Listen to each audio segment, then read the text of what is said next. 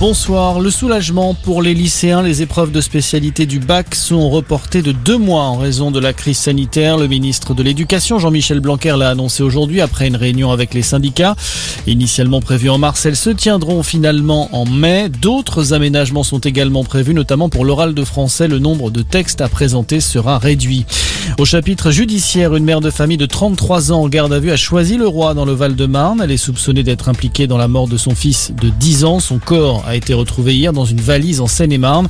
C'est le père du garçon qui avait alerté les gendarmes dès mercredi soir.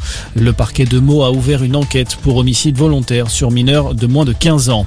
L'affaire Jubilard est toujours ce mystère sans réponse. Les fouilles menées près d'une ancienne ferme de Cagnac-les-Mines dans le Tarn vont se terminer ce soir. Elles avaient commencé il y a deux semaines pour tenter de retrouver le corps de Delphine Jubilard, cette infirmière disparue depuis décembre 2020. Les enquêteurs vont désormais concentrer leurs recherches sur une autre autour du cimetière de Cagnac. Dans l'actualité également, le rebond de l'économie française après la récession record de 8% en 2020. La croissance repart à la hausse et pas qu'un peu, elle dépasse même largement les attentes avec un taux de 7% du jamais vu depuis 50 ans. Une hausse spectaculaire qui efface la crise économique, a aussitôt réagi le ministre de l'économie Bruno Le Maire.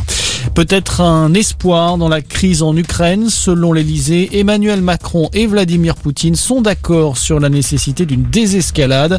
Les deux hommes ont échangé aujourd'hui pendant près de deux heures au téléphone pour tenter de trouver une issue au conflit. Emmanuel Macron qui doit maintenant s'entretenir ce soir à 19h avec son homologue ukrainien. On termine avec le handball et ce match à ne pas manquer ce soir France-Suède, demi-finale de l'Euro masculin, rencontre à suivre à partir de 20h30. Voilà pour l'essentiel de l'actualité, c'est la fin de cette édition. Très bonne soirée à tous.